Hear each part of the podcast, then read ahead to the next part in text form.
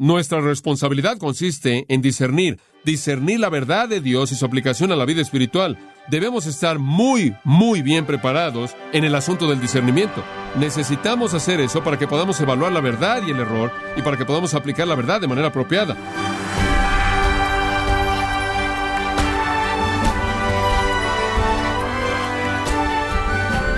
Damos las gracias por acompañarnos en esta edición de Gracia a vosotros con el pastor John MacArthur.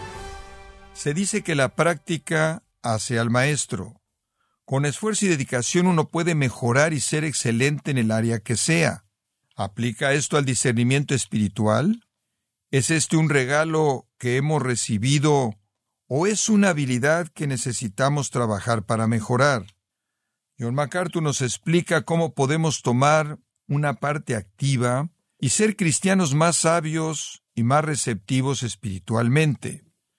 Estamos en la serie Discernimiento, Supervivencia Espiritual para una Iglesia en Crisis, en gracia a vosotros. Permítame leerle el texto de 1 Tesalonicenses 5, versículos 21 y 22. Examinadlo todo, retened lo bueno, absteneos de toda especie de mal. Este es un llamado al discernimiento. Una de las historias griegas que la mayoría de ustedes ha oído es la historia acerca de la conquista de la ciudad de Troya. Los griegos, como usted recordará, sitiaron la ciudad de Troya durante más de diez años. No podían capturarla. En su exasperación, un hombre llamado Ulises decidió construir un caballo de madera grande y lo dejó fuera de las paredes de la ciudad, supuestamente como un regalo para los troyanos inconquistables y después los griegos se fueron, viajando en sus barcos en una derrota aparente, dejando este caballo como un regalo. Los troyanos curiosos y orgullosos se sintieron con la suficiente confianza como para meter el caballo dentro de los muros, aunque un sacerdote llamado Laucún les advirtió que no lo hicieran. Él dijo, temo a los griegos aun cuando traen regalos. Esa noche los soldados griegos salieron del caballo, abrieron las puertas de la ciudad desde adentro y dejaron que el resto de las fuerzas griegas entraran a Troya. Los griegos masacraron a la población de Troya, saquearon a la ciudad y la incendiaron. A lo largo de la historia desde ese entonces, el caballo troyano ha sido el símbolo de infiltración y engaño. Y a lo largo de su historia de dos mil años, la Iglesia ha recibido a muchos caballos troyanos, enemigos disfrazados como regalos. Los romanos, como usted recordará, eran politeístas. Tenían un Dios para la casa, tenían un Dios para las compras, tenían un Dios para las ventas, tenían un Dios para protegerlos en un viaje. Tenían todos estos dioses. Bueno, una vez que el cristianismo fue afirmado como la religión del imperio romano, fue necesario deshacerse de todo esto de alguna manera. Pero en lugar de adoptar una postura fuerte en contra de la idolatría y una superstición como esa, la Iglesia simplemente asignó esas responsabilidades que una vez le pertenecían a las deidades romanas a santos muertos. Por ejemplo, en lugar de un Dios que lo protegiera en los viajes, San Cristóbal adoptó esa responsabilidad.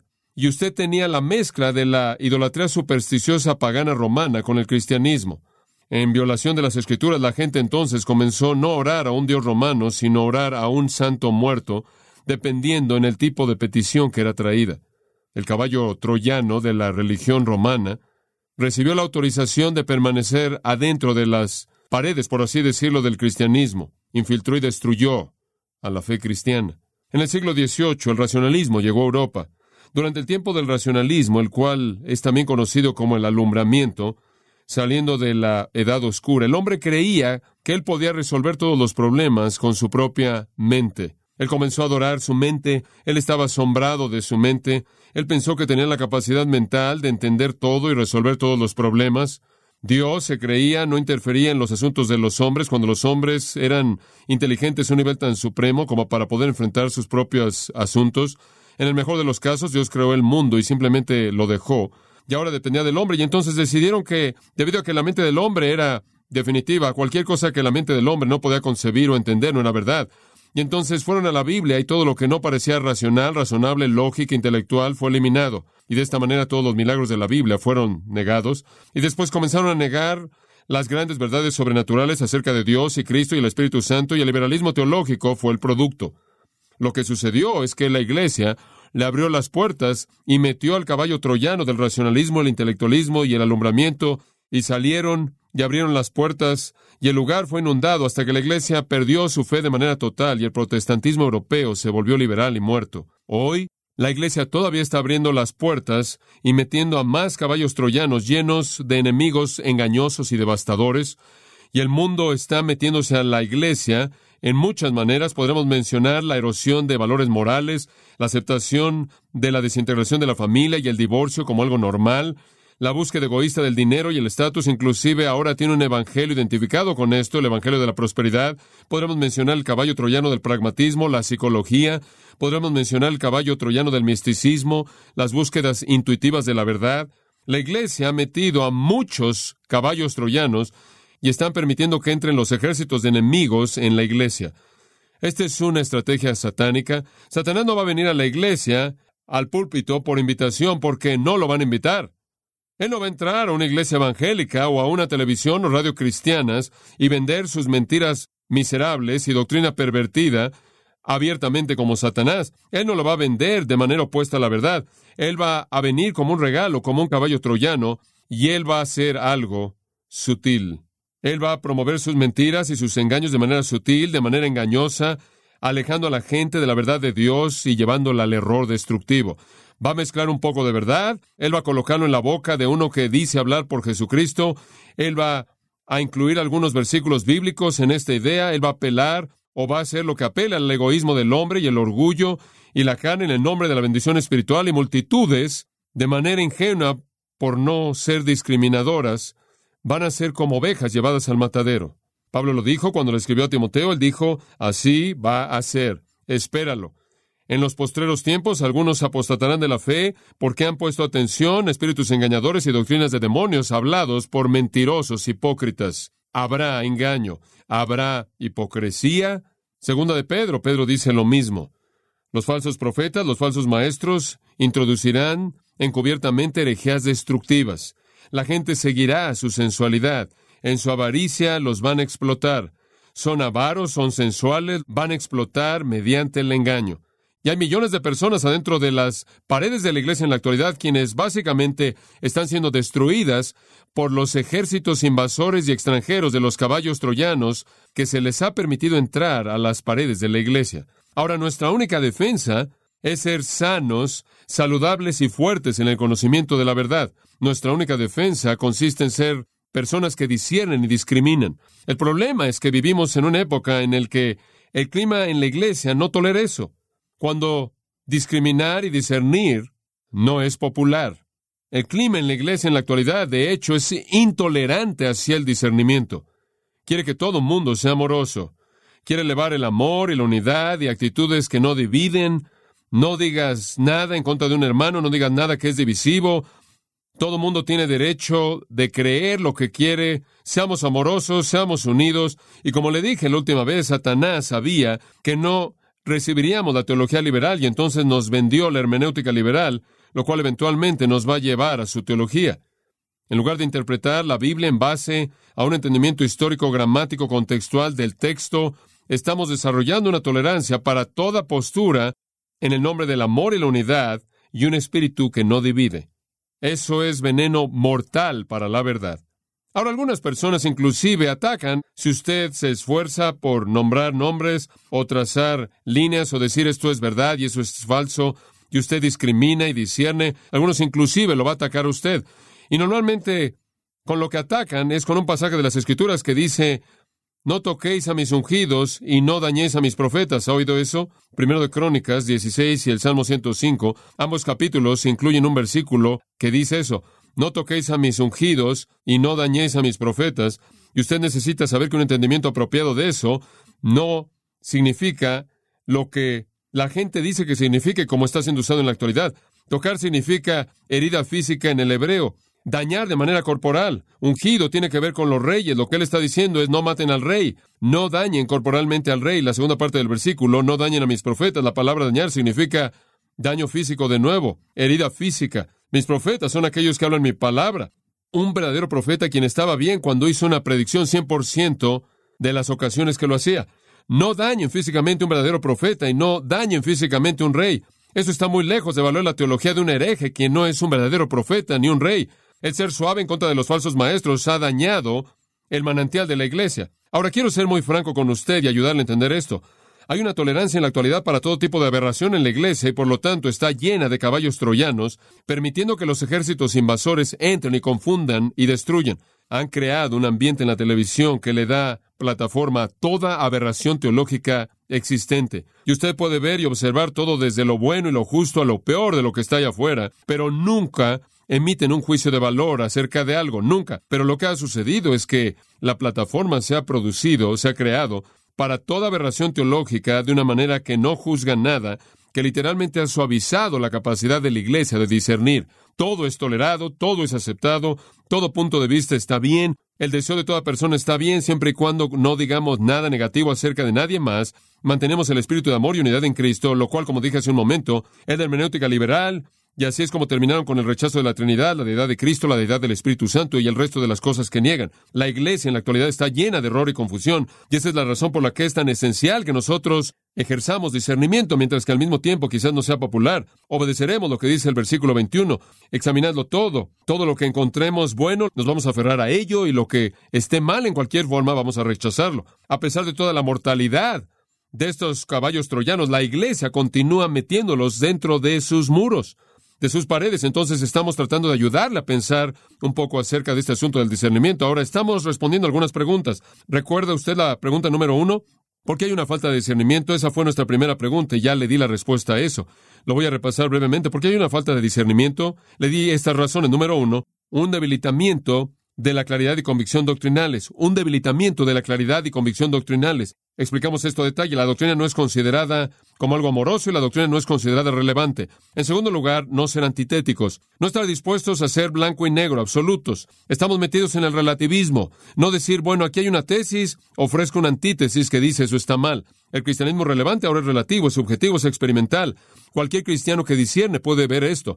Inclusive hace años atrás, cuando C.S. Lewis escribió cartas a un demonio, el cual es un encuentro imaginario con el jefe de los demonios, quien está desarrollando una estrategia para destruir la iglesia, y él está tratando de preparar otro demonio con otro nombre acerca de cómo destruir la iglesia, y en un pequeño escenario, este demonio, instruyendo al otro, le dice, así es como tienes que mantener a los cristianos de manera totalmente confundidos. Mantén su mente lejos de la antítesis entre lo que es lo verdadero y lo falso. Y C.S. Luis tiene razón. Si usted puede hacer que los cristianos abandonen la enseñanza crítica antitética, y conocer la diferencia entre lo que es verdadero y falso. Usted puede confundirlos de tal manera que usted puede enseñarles absolutamente cualquier cosa.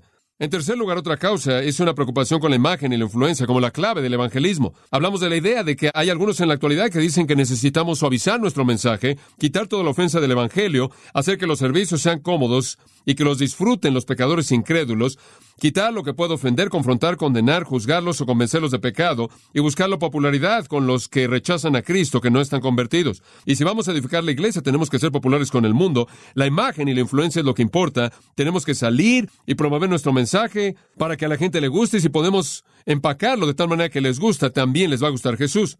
En cuarto lugar, no interpretar apropiadamente las escrituras. Y hablamos de esto la última vez. Usted tiene predicadores no preparados, ignorantes y maestros que terminan inventando su propia teología, inclusive conforme hablan. Ni siquiera saben lo que es hasta que sale de su boca. Hay otros que están preparados, pero no usan las herramientas para interpretar y prefieren contar anécdotas y predicar psicología y demás. Y tiene a otros que son demasiado flojos como para trabajar de manera diligente, como para aplicar esas capacidades para usar bien la palabra de verdad. Y entonces tiene ustedes algunos que creen la verdad que simplemente emana de manera subjetiva. Y entonces realmente usted ha rebajado la importancia de la interpretación del proceso de interpretación de las escrituras y la iglesia es débil en su capacidad de interpretar la Biblia de manera apropiada. En quinto lugar, otra causa de este desastre en la iglesia, la falta de discernimiento, es no disciplinar en la iglesia.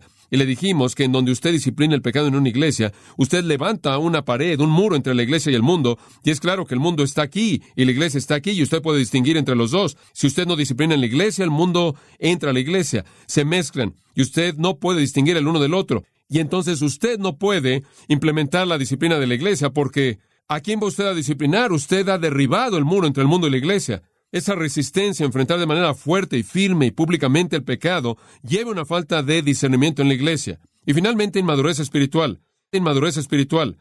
Hablamos del hecho de que los cristianos inmaduros no pueden discernir. No tienen sus sentidos ejercitados para discernir entre el bien y el mal. Son como niños llevados por doquier de todo viento de doctrina. Ahora esas son las causas para la falta de discernimiento espiritual. Segunda pregunta, ¿qué es el discernimiento espiritual?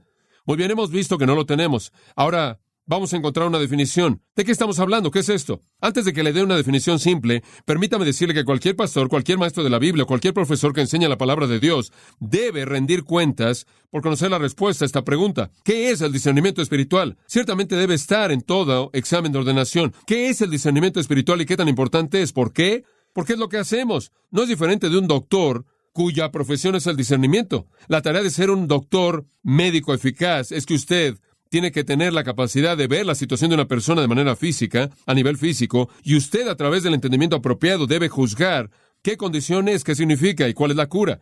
Todo tiene que ver con el entendimiento, identificar los síntomas, evaluar ciertos factores en la vida y determinar lo que está mal y determinar lo que está bien, qué es lo que tiene que hacer con lo que está mal para que pueda ser corregido. Debemos diagnosticar y encontrar una cura. Es como si fuéramos doctores o personas en el campo médico. Y lo mismo es el caso en términos del ministerio. Nuestra responsabilidad consiste en discernir, discernir la verdad de Dios y su aplicación a la vida espiritual. Debemos estar muy, muy bien preparados y ser muy capaces en el asunto del discernimiento. Ahora, Necesitamos hacer eso para que podamos evaluar la verdad y el error y para que podamos aplicar la verdad de manera apropiada. Ese es lo que hacemos. Cualquier persona en el ministerio que no discrimine y discierne ha fracasado en aquello a lo que han sido llamados y en aquello en lo que han sido preparados a hacer. En esto consiste lo que hacemos. Ahora permítame darle una definición simple. El discernimiento es la capacidad de separar la verdad divina del error y la verdad a medias. Es la capacidad de separar la verdad divina del error y la verdad a medias. Hemos sido llamados a esto en 1 Timoteo. Recordará usted, Pablo lo está escribiendo a él y nos da cosas que necesitamos saber si estamos en el ministerio, porque esto se aplica a nosotros. Él dice, constantemente, 1 Timoteo 4:6, debes estar constantemente nutrido con las palabras de la fe y de la sana doctrina que has seguido, y no debes tener nada que ver con fábulas mundanas que son apropiadas solo para mujeres de edad, lo cual en cierta manera era una manera de expresar la filosofía contemporánea. Usted tiene que conocer la diferencia entre lo que está saliendo del mundo y la verdad de Dios. Usted tiene que conocer eso. Usted tiene que tener la capacidad de distinguir eso. Si quiere ser un buen siervo de Jesucristo, debe estar nutrido de manera continua por las palabras de la fe y de la sana doctrina y poder reconocer la basura. Usted tiene que tener la capacidad de hacer eso. Más adelante en el 4.3 él dice, Ocúpate en la lectura, la exhortación y la enseñanza. Y ahí en el versículo 16, ten cuidado de ti mismo y de la doctrina. Debes separar, debes conocer la verdad, debes distinguirla del error. Vaya al 6.2, él dice, y los que tienen amos creyentes, no los tengan en menos porque son hermanos, sino sirvan los mejor, porque son participantes del beneficio de todos los creyentes que tienen y son amados. Después de toda esta enseñanza, él dice esto, y esto incluye todo lo que tenemos regresando hasta el versículo 5, y dice, esto manda y enseña en el versículo 3. Si alguno enseña algo diferente y no se conforma a las sanas palabras de nuestro Señor Jesucristo y a la doctrina que es según la piedad, está envanecido y no entiende nada. Ahora usted tiene que tener la capacidad de distinguir. Si alguien viene con algo diferente, él está envanecido, él no entiende nada. Él simplemente está contendiendo acerca de cuestiones, acerca de palabras que producen envidia, contienda, malas sospechas, fricción constante y demás. Debes apegarte a la doctrina sana, enseñe, predica estos principios y cualquier cosa que tiene algo diferente, que no está de acuerdo con esto, está engañado y no sabe nada. Eso es un llamado al discernimiento. Ahí en el versículo 13, él manda otra vez a Timoteo y después en el versículo 14 a que guarde el mandamiento. Y yo tomo ahí el mandamiento significa involucra o incluye toda la escritura revelada. Guárdalo, protégelo, de tal manera que no tenga mancha ni reprensión hasta la aparición del Señor Jesús. Después vaya al versículo 20, oh Timoteo, ahora se está apasionando, guarda lo que se te ha encomendado. ¿Qué es eso? La verdad, la verdad evitando la enseñanza mundana y los argumentos de lo que es falsamente llamado ciencia, la cual profesando algunos se apartaron de la fe. Timoteo guarda la verdad, guárdala y conoce la diferencia entre la verdad y el error mundano y las palabras vacías y la falsamente llamada ciencia. Tienes que hacer eso, eso es discernimiento. Esas son palabras fuertes, amados. Preservar la verdad, no adulterada y pura, guardar el tesoro en contra de aquellos que lo quieren corromper. Entonces cualquier persona en el ministerio es llamado a la tarea de desarrollar y refinar la capacidad de separar la verdad divina del error y la verdad a medias. Ahora, podrá ser útil hacer algo de estudio de trasfondo de las palabras que son usadas en la Biblia de manera muy breve. Dos palabras clave emanan de las Escrituras cuando hablamos del discernimiento. Una es la palabra hebrea bin y la otra es la palabra griega diacrino. El término hebreo bin es usado 247 veces en el Antiguo Testamento y ha sido traducido de maneras diferentes. Algunas veces traducido discernir, algunas veces distinguir, algunas veces entender, pero tiene la idea de tener la capacidad de separar. Está relacionado con el nombre Bayin, que significa espacio en medio. Inclusive está relacionado con el término, el término de proposición, el cual es ben. Bayin, ben, bin significa separar o en medio. Entonces la palabra tiene la idea de tener la capacidad de colocar espacio entre cosas. Usted no puede mezclar esto. Esto está por aquí, esto está por allá. No se mezclan. Esto significa que está separando dos realidades que no se pueden mezclar. Y ese es un proceso de separación en el que consiste el discernimiento. Separar algo de otra cosa porque hay una diferencia ahí y debe hacerse una distinción. El discernimiento entonces es, decimos, es la capacidad en llegar al entendimiento y el conocimiento de la verdad de Dios mediante un proceso de separación. Yo hago esto todo el tiempo. Todo lo que leo, todo lo que oigo, tengo que colocarlo por el filtro y separar lo que no es verdad de lo que es verdad. Ese proceso de separación es discernimiento. De nuevo es el concepto de antítesis. Ahora el término griego es diacrino, significa separar. Con frecuencia se traduce juzgar. ¿Pero qué hace un juez? Un juez es un juez, en teoría, porque tiene la capacidad de oír una cantidad enorme de información, leer una cantidad de información enorme y separar, ¿qué? La verdad del error y hacer un juicio. Eso es lo que un juez hace. Él discierne. De nuevo, la palabra de acrino tiene la idea de separar de tal manera que alguien pueda emitir un juicio o una decisión. Entonces, el discernimiento espiritual es la capacidad de separar la persona de Dios, la obra de Dios, la voluntad de Dios, la verdad de Dios, de todo lo demás que quiere infiltrarse en ello. Es la capacidad de conocer esa voluntad de Dios que es buena, agradable y perfecta, de la que Pablo habló en Romanos 12, 2, lo cual es mediante la renovación de su mente. Es esa capacidad de la cual el apóstol Pablo escribió en Colosenses 1.9, cuando dijo, quiero que estén llenos del conocimiento de su voluntad, en toda sabiduría y entendimiento espiritual para que puedan andar de una manera digna. Quiero que conozcan la voluntad de Dios, que disiernan la verdad de todo. Esa es la clave. Emitir un juicio, hacer una separación, hacer una distinción. Entonces, como cristianos somos llamados al discernimiento. Y cuando dice examinadlo todo, es separar el error de la verdad. ¿Por qué? Porque Dios ha dado verdad. Él quiere que sea protegida y sea transmitida a la siguiente generación, pero Satanás no solo quiere destruir la verdad, sino que quiere infiltrar la verdad con qué? Con error. Meter a los caballos troyanos para que las puertas puedan ser abiertas y todo el enemigo pueda entrar corriendo dentro de las paredes de la iglesia y tenga usted caos absoluto. Ahora eso nos lleva a la última pregunta, y quizás la más importante, y esa es ¿cómo puedo convertirme en una persona que discierne? Espero que usted esté motivado a ser una persona que discierne. La pregunta es ¿cómo se convierte en una? Le voy a dar algunos pasos simples. Paso uno, deseo. Deseo. Comienza ahí. Comienza ahí. Si usted no tiene deseo de discernir, créame, usted no lo será. Si su único deseo es ser feliz, tener salud, tener riqueza, ser próspero, sabio, si su único deseo es estar satisfecho, estar cómodo, si su único deseo es propagar lo que usted cree y lo que usted siente y lo que usted piensa, si su único deseo es asegurarse de que lo que usted cree se ha oído en todos lados, usted nunca será una persona que discierne. El discernimiento sale de un deseo nacido de la humildad. Una humildad que dice, no sé, no confío en mi propio juicio, debo convertirme en alguien que discierne un deseo que viene del hecho de que yo creo tanto en la palabra de Dios y la verdad de Dios y entiendo de manera tan clara los ataques de Satanás y su deseo de infiltrar la herejía que destruye, que debo ser una persona que discierne. Sé que tengo la capacidad de engañar, puedo ser engañado, sé que no puedo confiar en mis propios sentimientos y anhelos y emociones y pensamientos y conceptos, debo discernir, sé que puedo ser desviado y engañado por la falsa doctrina, debo discernir, Sé que puedo controlar mi teología por mi deseo egoísta. Debo discernir. Y cuando a partir de la humildad de su propia ineptitud y el reconocimiento de su propia debilidad, usted dice, anhelo discernir, usted está en el camino. Ese es el paso uno. Proverbios 2, permítame leérselo, Proverbios 2, 3. Si clamares a la inteligencia y elevares tu voz al entendimiento, si como la plata la buscares y la escudriñares como a tesoros escondidos, entonces discernirás, entonces lo obtendrás y usted podrá discernir lo que verdaderamente es el temor del Señor y el conocimiento de Dios, cuando usted lo quiere, cuando lo desea, cuando tiene hambre por ello. Esto todo. En algún punto a lo largo del proceso, obtuve ese deseo. No conozco todos los componentes, pero en algún punto a lo largo del proceso me vi motivado por conocer la verdad de Dios. Y yo hasta el día de hoy no estoy satisfecho con algo que simplemente surge. Todo lo que leo, lo analizo, y atravieso por este proceso de separación en mi mente. Y usted ve cualquier libro. Si usted viera en mi biblioteca que he leído, vería pequeñas cosas en el margen que dice eso es verdad o signo de interrogación, ¿de dónde salió esto? Esto no es preciso. Líneas rojas, tachando algo. Leo así, pienso así, porque deseo, tengo tanto deseo por conocer la verdad. He tenido ese conocimiento implantándose de manera directa a sí mismo en mi vida y afectando cómo vivo e implantándose a sí misma de manera directa en las vidas de toda persona que me oye y afecta cómo viven.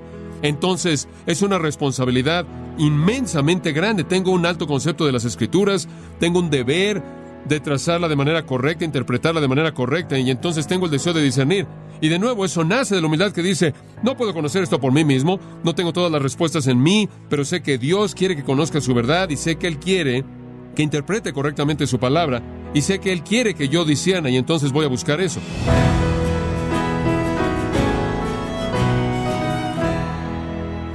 De esta forma, John MacArthur nos ha recordado que durante los dos mil años de la historia de la Iglesia, la infiltración del error y el engaño doctrinal han forzado a la Iglesia a usar discernimiento espiritual. Estamos en la serie Discernimiento, Supervivencia Espiritual para una Iglesia en Crisis, aquí en Gracia a vosotros. Estimado oyente, quiero comunicarle que Grace Community Church, bajo el liderazgo de John MacArthur, organizado para los días viernes 17 y sábado 18 de septiembre la conferencia en español Expositores 2021. Acompañan a John MacArthur en la enseñanza de Expositores 2021 con el tema Jesucristo el Inigualable, líderes de gran influencia como Paul Washer, Miguel Núñez, Sugel Michelén, Henry Tolopilo y Josías Grauman. Para mayor información e inscripciones a la Conferencia Expositores 2021, los días 17 y 18 de septiembre, en Son Valley, California, visite conferenciaexpositores.org. Repito, conferenciaexpositores.org. Si tiene alguna pregunta o desea conocer más de nuestro ministerio, como son todos los libros del pastor John MacArthur en español o los sermones en CD que también usted puede adquirir, escríbanos y por favor mencione la estación de radio por medio de la cual usted nos escucha en gracia a vosotros.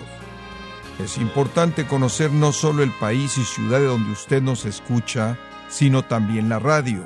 Para quienes contactan nuestro ministerio por primera vez, pueden solicitar una copia del mensaje de promoción sin costo alguno, un mensaje por oyente únicamente.